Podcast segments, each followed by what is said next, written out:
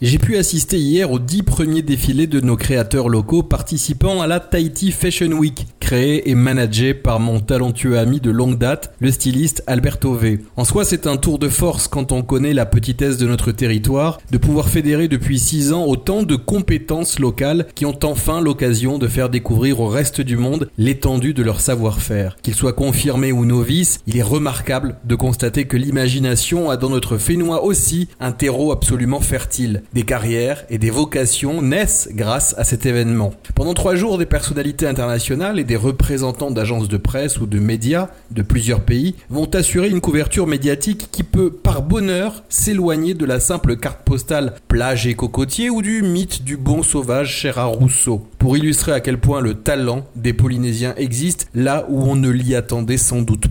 Aussi, à moins de vivre dans une grotte coupée du monde, tout responsable d'un quelconque service public, tant au niveau municipal que gouvernemental, a au moins partiellement conscience des enjeux que représente cet événement en termes d'image et au-delà. Sur la communication de cette Tahiti Fashion Week, j'ai bien remarqué certains logos officiels, ce qui prouve donc que les autorités du pays, ou en tout cas certaines, ne s'y trompent pas. Cependant, et comme d'habitude, j'ai envie de dire, à l'échelle pourtant d'un micro-pays comme le nôtre, cela manque d'une coordination rationnelle entre les uns et les autres poubelles dégoulinantes et nauséabondes non ramassées juste à côté de l'entrée des jardins de l'Assemblée, pas un agent de police municipale pour faire bonne figure et sécuriser une rue qui va connaître un flux de piétons bien plus dense que d'habitude, piétons qui fatalement vont marcher sur la chaussée puisqu'un trottoir sur deux est impraticable. Et le pompon, je vous le donne en mille, au moment où le show démarre, à 19h, d'énormes engins de chantier arrivent en cortège, rue du Mont d'Urville, avec gyrophares orange puissants allumé et se poste précisément